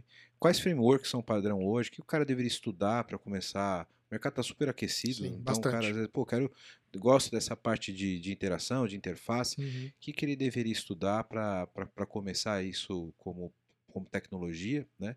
E quais os backgrounds ele deveria ter. E aí no finalzinho eu queria que você comentasse um pouco sobre aquele teu projeto do WebAssembly. Sim, a gente né? fala um Quando você pouquinho fala também. dá um, dá um overview porque é um assunto muito interessante que eu, que eu queria que você explicasse. Legal. Bom, para quem está querendo começar, primeiramente é ter um pouco de paciência, né? Porque eu acredito que quando você começa a desenvolver, você precisa ter paciência de ficar na frente do computador por muito tempo. Independente de ser back, front, design, você precisa ter essa, essa consciência de que você vai ficar muito tempo na frente do computador ou do que quer que seja, né? Para a parte de front-end, eu costumo falar pro pessoal, ah, vou aprender framework, vou aprender React, vou aprender Angular, vou aprender Flutter, sei lá. Eu falo, pera, calma. Aprende a base primeiro. É que nem quando você começa a jogar futebol semi-profissionalmente. Você vai estudar, você vai praticar os fundamentos ali bastante, até entrar no jogo, até fazer o, o coletivo lá e tudo mais. Então, basicamente, é a trinca da web. HTML, CSS e JavaScript. Vai fazer H1, H2 primeiro. Vai fazer, vai entender a, a questão de semântica, vai entender para que, que é o CSS. Você vai entender que colocar style inline não é uma solução legal. Separa HTML, separa CSS, entende o que que é JavaScript, DOM, questão de, de separação de, de, eh, de responsabilidades em, em JavaScript. Então, acho que isso é importante. Para depois você entender Fundamentos, né? Exatamente. Entendeu essa base? Aí sim, React, Angular, ver qual, qual tecnologia te, te interessa mais, ou qual a, a questão de trabalho. Às vezes você está querendo entrar numa empresa e fala, putz, essa empresa usa isso. Então eu vou estudar essa ferramenta. né? Acho que é interessante. E entender como um browser funciona, principalmente para front-end. Né? Porque muita gente às vezes faz, mas ele não entende o que, que o browser faz por trás. Ele sabe que quando ele digita lá o H1, aparece o título e, e é isso mas entender o que está acontecendo por trás para você saber depois se der algum problema ou quando você faz alguma coisa, ah, tá lento. Por que, que tá lento? Né? Então, acho que ter essa base toda é legal para você começar a, a, a carreira aí e estudar um pouco de programação em si, né? A parte de algoritmo. A gente que passou pela faculdade com muito disso, a gente sabe, né? É, isso faz parte do fundamento, né? da- do- Exatamente, do- exatamente. Acho que até anterior ali do cara passar pelo fundamento do front-end, o cara tem que, cara, vai, vai lá saber o que é uma diferença de uma pilha e de uma fila, Exato. vai fazer estrutura de dados, aí começar. É, independente de ser front-end ou back-end, acho que a questão de estudar algoritmos é uma coisa para programador que você nunca para. Assim, pô, não dá, né? É tipo Você Tá está sempre revisitando, né? É tipo você ser médico e não saber suturar um braço. Exatamente, exatamente. Corte. E, e aí, vou mudar um pouquinho a pergunta para pegar um outro segmento. O cara que já é dev, sabe, o cara programa em Java, Uhum. vai falar, cara, eu sempre tive a vontade de, de entrar no mundo front-end. Esse cara já tem os fundamentos. Pra onde ele vai? Bom, O que, que vou. tem no mercado hoje? Que, puta, eu quero pegar aqui, que aqui tá no hype. Pra não, não ser que nem eu que entra, vai falar jQuery. ainda. Uhum. É, eu, eu acho que o, o grande calcanhar para esse tipo de, de profissional é a questão do HTML e do CSS. Porque a programação o cara já tem noção. né? Ele já sabe o que é um if, o que que é um Uhum. while, questão de design patterns e tudo mais. É, o que dá complexidade para ele é entender como o HTML e o CSS se conversam ali, Uhum. questão de div, de tamanho, de posicionamento, de cor, é, a questão de movimentação também, que você tem as animações por CSS, o Canvas. Então acho que é concentrar um pouco nessa parte, porque se ele começar a ficar muito na programação, ele vai virar só um desenvolvedor de JavaScript. É bom? É, porque você pode ir para Node, por exemplo, para fazer back-end também. Mas se você quer ir um pouco para a parte de front, você precisa do HTML e do CSS. Porque aí você tem ah, Material UI, por exemplo, que é para você poder usar ah, alguns, ah, algumas, alguns presets já para CSS e HTML, para desenhar as coisas na tela para você, você precisa saber o que está acontecendo, porque você precisa customizar alguma coisa, mudar uma cor, mudar um formato. Se você não entender de HTML e CSS, UI não... é tipo um bootstrap moderno. é um bootstrap do Google, Ah, basicamente. legal. Entendeu? A mesma, a mesma interface, o mesmo conceito de interface que o Google faz pro, pro celular, eles externaram isso para várias bibliotecas e uma delas é o Legal. Material UI, que é uma biblioteca CSS HTML. Pra quem quiser estudar UI também, pode seguir o material do, do Google, que é uma Sim. boa, né? legal. Eu, eu parei exatamente no jQuery com bootstrap, cara. Você vê. Bootstrap ainda é bem usado, cara. É, É, ainda? ainda tem bastante uso. Bacana. Bootstrap, se eu não me engano, tá na versão 4, inclusive. Tá bem, bem feitinha, bem organizadinha. É, eu quando eu comecei a estudar responsivo foi com Uhum. Bootstrap. Ele era bem. Mas, cara, era muito primário ainda o suporte. Você, ainda, Sim, tinha- sim. você ainda colocava as tags com os tamanhos Questão de variáveis, grid. é, grid, É. etc. Era Pô, super eu, primário. eu lembrei de um canal que ensinava Bootstrap, cara. Era um alemão grandão lá do, acho que é do sul. Não lembro o nome dele. Eu aprendi Bootstrap com ele, cara. Se alguém lembrar depois aí, deixa aí no comentário. Eu gostava, cara, das aulas dele de Bootstrap. Na, hora, na, na época, bombava. Eu acho, que- é, eu acho que era... Eu não lembro o nome do cara, desculpe. Não lembro. Mas, cara, é muito louco isso, né? Que É. o, o- o- eu sempre falo que o arquiteto é o cara que conhece de tudo e não sabe nada direito, né? E, tipo, cara, você para pensar, eu programava em jQuery com Bootstrap e eu- Ruby on Rails. Ruby on Rails, Node, Spring Boot, Uhum. banco de dados. Então, cara, você, você vai mordendo um pouquinho. Sabe quando você come um pedacinho de cada bolo e você sabe o sabor de tudo? Você é a vida do arquiteto. David, o É. cara que quer entrar nesse mundo, o cara tá. Aí eu acho que é mais o cara de negócio, o cara que tá ali é, focado no, no mundo de startup. Então o cara fala, pô, eu gosto desse negócio de, de experiência, de interface, etc. Por onde esse cara segue? Que literatura ele, ele pode acompanhar, além de seguir teu canal? Sim, segue meu canal aí, of Design. Pode seguir, tem, tem o Pitacos do Chief Podcast, tem tudo aí Muito pra vocês bom. aprenderem. Recomendo, segue o cara aí. É. É, vocês estavam falando aí, só um adendo. Veio várias perguntas aqui. Dá, dá pra fazer várias perguntas. Viu? Aqui eu- eu não quero pautar o teu. Eu sei Não, que você cara, tem horário. Mas deixa- dá, Não, tamo, tamo com a pergunta é, aí, manda Do jeito que você foi falando aí, pra- dá pra fazer várias perguntas. Não, mas aí depois deixa pro outro. Não, pergunta aí, pergunta aí. Não, essa questão de, de, de lógica, que você até falou de aprender os fundamentos tal. Você aprendeu isso na faculdade? Ou, você, ou a faculdade te, te ajudou nisso? Porque o cara que começa a desenvolver sozinho, codando na mão, será que ele tem essa percepção que ele precisa ter essa, esse conhecimento? É, eu, eu não sei como é que foi com você, mas é, é, comigo eu comecei a programar antes de ir para a faculdade, antes de ir para o curso técnico até. É, eu comecei programando em C e Pascal. Provavelmente você já brincou com isso também. Eu acho que o que diferencia muito, você não precisa ir para a faculdade, é bom, é ótimo, vai te dar muita base. Mas para você começar, você precisa desenvolver o pensamento lógico. E abstrato. Exatamente. Mas, mas esse pensamento lógico e abstrato, a pessoa consegue desenvolver por ela sozinha?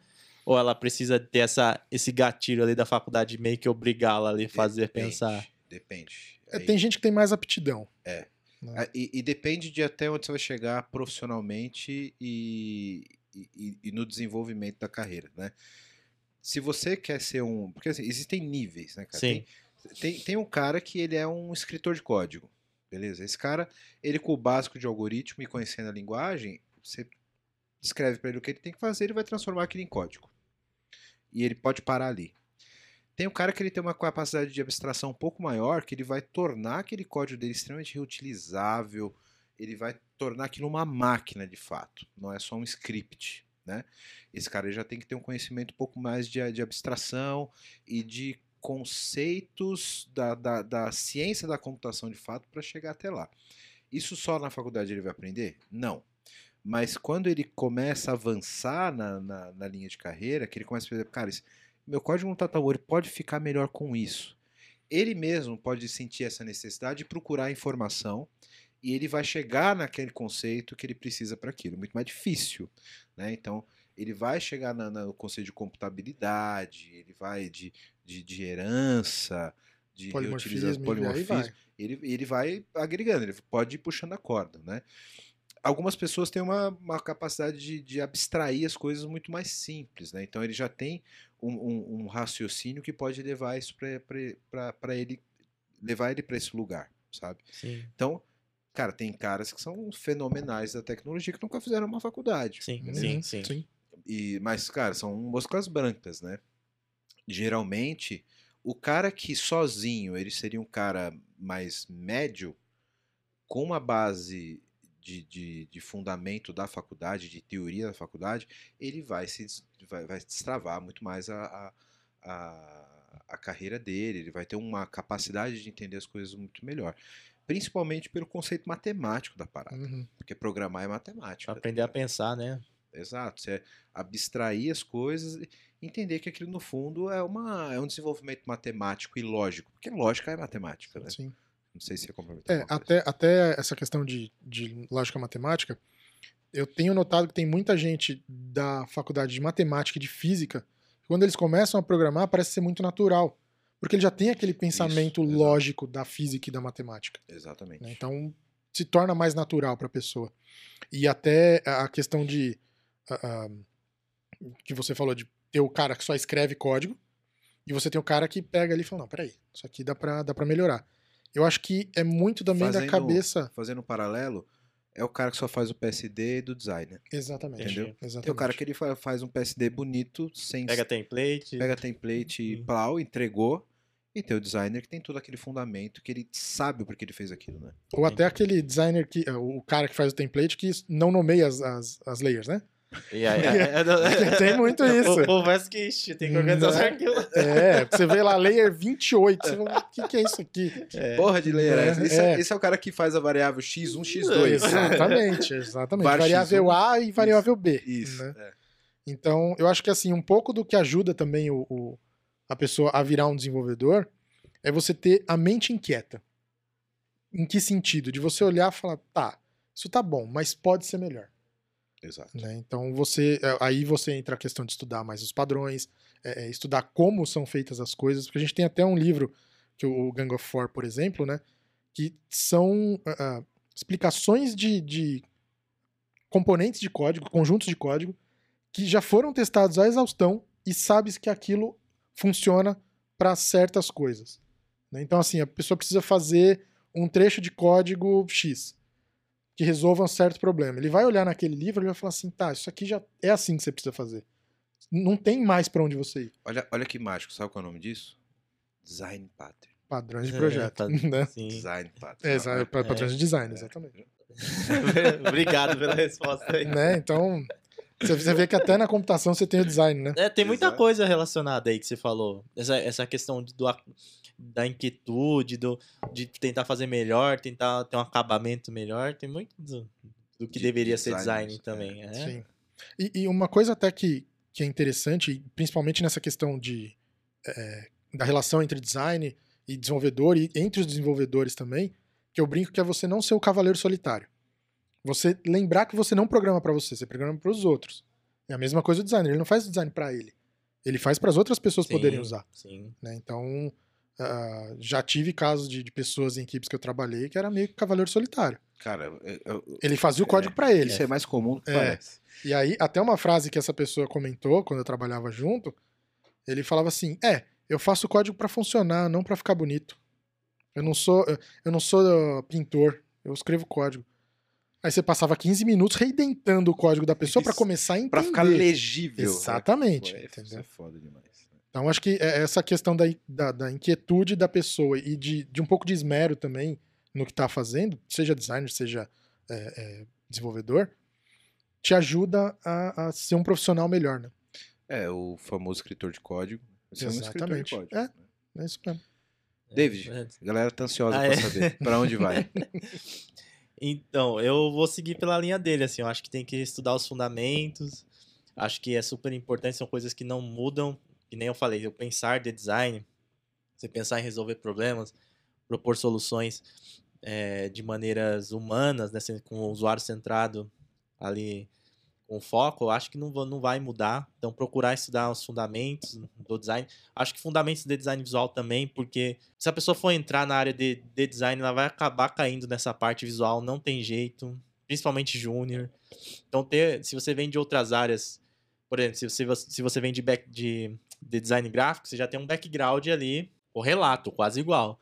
Agora, se você vem de outras áreas, procurar pensar e estudar sobre essas, essas, esses fundamentos de design também, mais dessa parte visceral, essa parte visual, acho que são, são importantes. Saber que design hoje em dia, essa parte de experiência, praticamente tem vaga para todo, todo tipo de perfil. Se o cara é mais pesquisador, gosta mais de até de números, de dados, ele pode ser o X-Research. Se ele gosta mais de texto, ele pode ser o X-Write. Se ele é mais. é, se ele é um pouco mais generalista, ele pode ser o UX ou Product Designer. Se ele gosta mais de interface, de, de talvez efetivamente criar as telas, ele pode ser mais UI. Então tem, até, se ser só cuidar de social media da empresa, você também pode ser o cara que só cria as artes para rede social. Então, hoje em dia tem, tem eu acho que tem espaço para todo mundo. E eu fo- focaria realmente em aprender esses conceitos iniciais de design, pensar de design, design thinking, eh, nessa parte de, de UX, entender um pouco sobre os processos, sobre como funciona ali uma, um, uma, um Canva de proposta de valor, uma persona, um fluxo do usuário, o que que é um benchmark, essas coisas são, são coisas do dia a dia, mas que são importantes para que a pessoa saiba. E além de seguir meus vídeos aí Essa, é YouTube, essa é a dica Aproveita, um, tá? aproveita. segue meus vídeos. Até para quem quer aprender é, front, eu tenho uma playlist de HTML lá. Então eu falo sobre HTML e CSS ali, utilizo o método 8020, não me aprofundo em DOM, em JavaScript, vou paro no, no CSS. Vou dar uma dica depois de um site legal pra, É. pra se aprofundar mais. Então, mas vocês podem aprender lá também, a galera, a galera curte. E eu acho que é uma parte importante também, essa, essa questão de seguir pessoas, de acompanhar no YouTube. Tem muitas pessoas que vêm pra tecnologia, vêm pra design, porque quer ganhar dinheiro. Porque, como eu falei no começo, tem vaga pra cacete. Aí o pessoal fala, você vai ganhar 10k, você vai ganhar 15k, você não vai ser, vai ser isso. Vai ter aquela empresa lá com Heineken, Sinuquinha. Escorregador. Escorregador, Escorregador. colorido, é, sempre tem. E, e tem muita, muitas pessoas que vêm e que, como ele disse, às vezes não tem paciência pra ficar no computador, que a gente fica pra caramba. Às vezes, eu não sei se pode dizer talento, aptidão, mas a pessoa não tenha, hum, assim, o perfil. E tá tudo bem, vai fazer outra coisa, ou vai trabalhar em, em, dentre outra coisa, até mesmo desse, de- dentro de produto digital. Mas não vir só por dinheiro, né? Sim, você, você pode pesquisar antes. Então, pesquisa, vê YouTube, lê alguns livros, né? Design de sobre design, é, sobre experiência, tem livro sobre design thinking, né, da Ellen Lupton, por exemplo. Tem um livro que eu tô lendo ali, tá na, na, na minha mochila. Quer dizer, eu tô relendo ele, é Estratégias de, de Design. Depois eu até pego ali o livro para mostrar o título dele. Também é uma boa para ter uma percepção de design, não me faça pensar. Vai vendo livros, vai consumindo conteúdo no YouTube, até mesmo no Instagram. Conversa com outras pessoas, participa de podcast, assim, escuta, vê como que as pessoas falam, se, se, se, se sentir confiante. Cria um portfólio, tenta criar um case, apresenta ele da melhor maneira, se candidata às vagas, e aí vê se é pra você. Se não for também, tudo bem, você não vai ser rico ou necessariamente milionário trabalhando com isso. Você até pode ser, mas não é esse o fim, né? Eu acho que é, que é por aí. Muito bom. Só Obrigado por- aproveitar que ele deu uma dica de livro, eu lembrei de um, de um livro aqui também muito legal, que é o Programador Pragmático, Pragmatic Programming, né? É, é um livro interessante para a galera entender como é que é a visão de programador, né? A questão de pragmatismo, de, de seguir regra, de seguir parte lógica e matemática. E também para quem quiser ah, começar a estudar um pouco mais sobre HTML, CSS, JavaScript, web, além dos posts dele e dos vídeos É dele, isso aí, obrigado. é, você pode entrar no MDN, é o Mozilla Developer Network, Sim. que tem uma documentação muito rica em português, em inglês, em espanhol, então dá pra, dá Show. ter muita noção lá, tem é, é, explicando cada passo de o que, que é JavaScript, o que, que é HTML, o que, que é CSS, e a gente da comunidade lá atrás traduziu muita coisa nesse, nesse site também, então a Show documentação é bem legal. É, faz alguma coisa, tenta criar alguma coisa, né? Exatamente. A melhor forma de se aprender é, É. hands-on. Exato. Bota pra testar, compila o código da internet, Eu, bota a sua o, máquina, o livro lá, muda. posso pegar? Só Pega, pra- pega, Manda ver. E quando você pega o livro, eu vou fazer um desafio aqui pro Glauber valendo Opa, uma camiseta do PPT no Compila. presentes. O que é Aí esse sim. WebAssembly? Explica pra galera. Tá, o, o- o WebAssembly é o seguinte. Bom, vamos partir. Muito obrigado, muito obrigado. Não, você não ganhou ainda, você tem que explicar primeiro. Ah, tá bom. vamos ver se eu consigo, então. É, basicamente assim, partindo do pressuposto de o que, que é o assembly primeiro, né? Que a gente que estudou computação, a gente sabe que é o código de máquina lá, que é o mais próximo do processador que a gente consegue além do binário, né?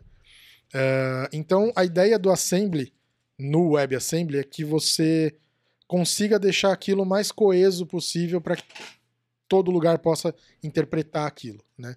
Ah, já que compilar para um binário não faria sentido, então eles escolheram a parte do assembly que você conversa direto com o processador. Ah, por que, que surgiu o WebAssembly? Na verdade, a, a Mozilla estava tentando fazer a questão de jogos voltados para browser.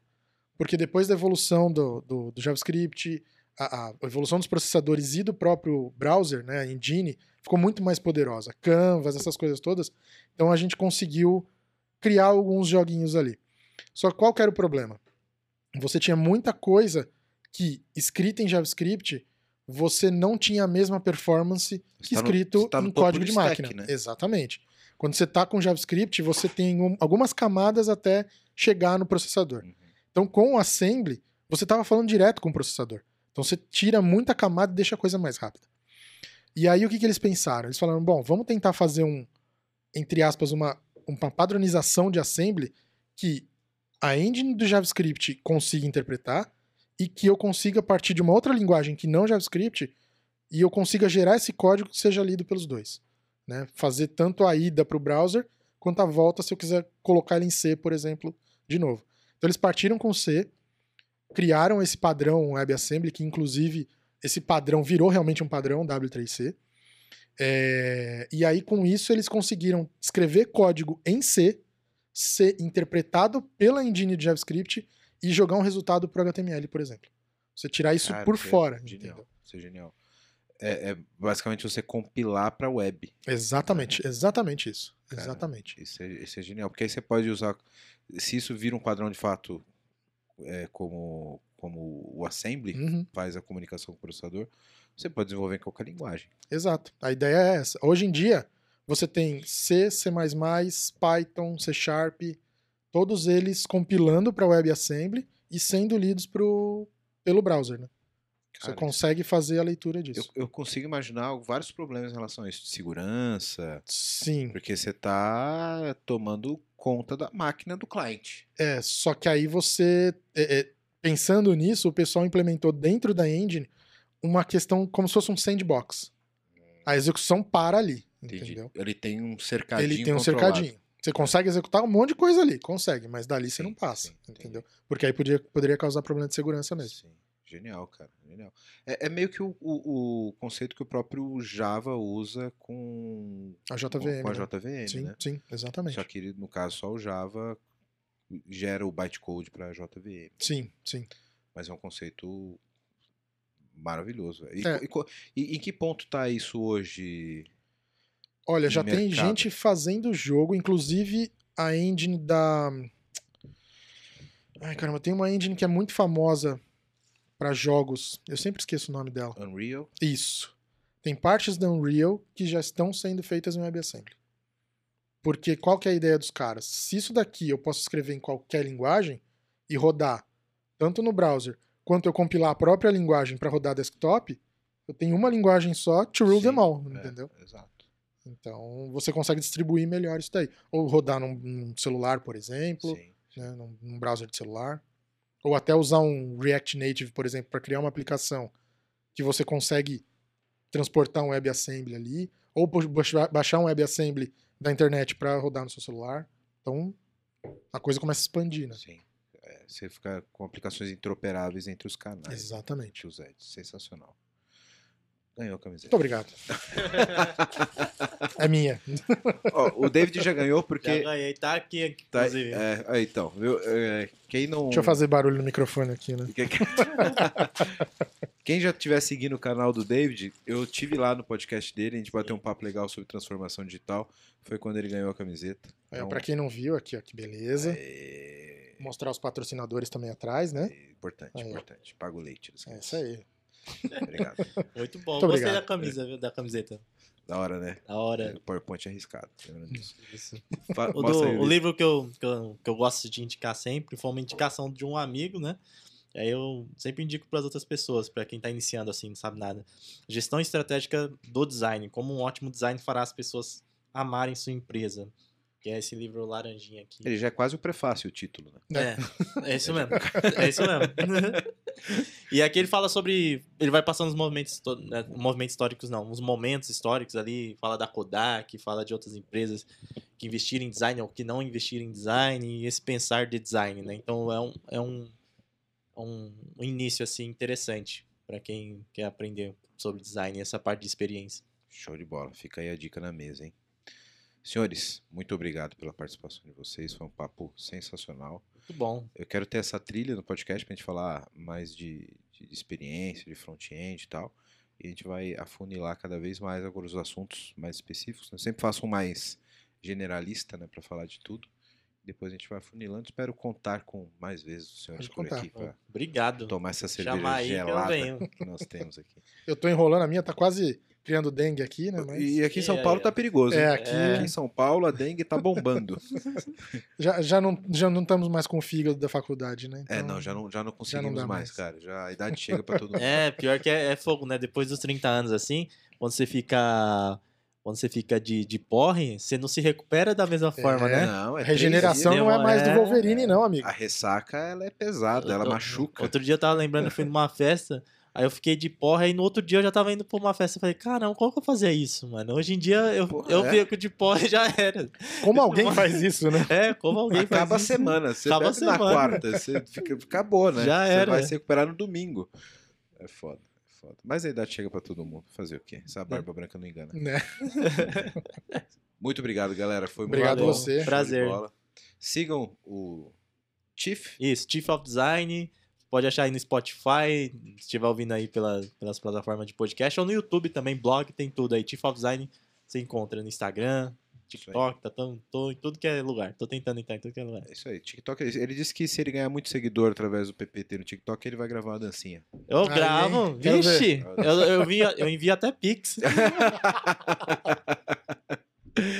Glauber, quem quiser trocar uma ideia, onde te encontra? Ah, boa pergunta. Acho que é melhor procurar no, no Google Klauber Stipkovic, é S-T-I-P-K-O-V-I-C. E aí tem Twitter, geralmente Twitter acho que é o mais, é o mais, mais tranquilo pra, pra me achar lá. Show de bola. Então, eu vou deixar aqui. E tem o também. GitHub também, se precisar alguma coisa. Eu vou deixar o GitHub e o Twitter aqui na descrição, Perfeito. quem quiser entrar em contato. Beleza? Obrigado. Galera, obrigado novamente pela audiência. Segue a gente nas redes. PPT não compila no Twitter, Instagram, YouTube, Spotify, TikTok também. Só não Ah, tem aí dancinha. sim. Vamos fazer dancinha. E obrigado. Segue lá a gente, dá um like, deixa um comentário pros caras aqui. Segue o Chief of Design. Obrigado pela audiência. Um abraço. Valeu. Obrigado.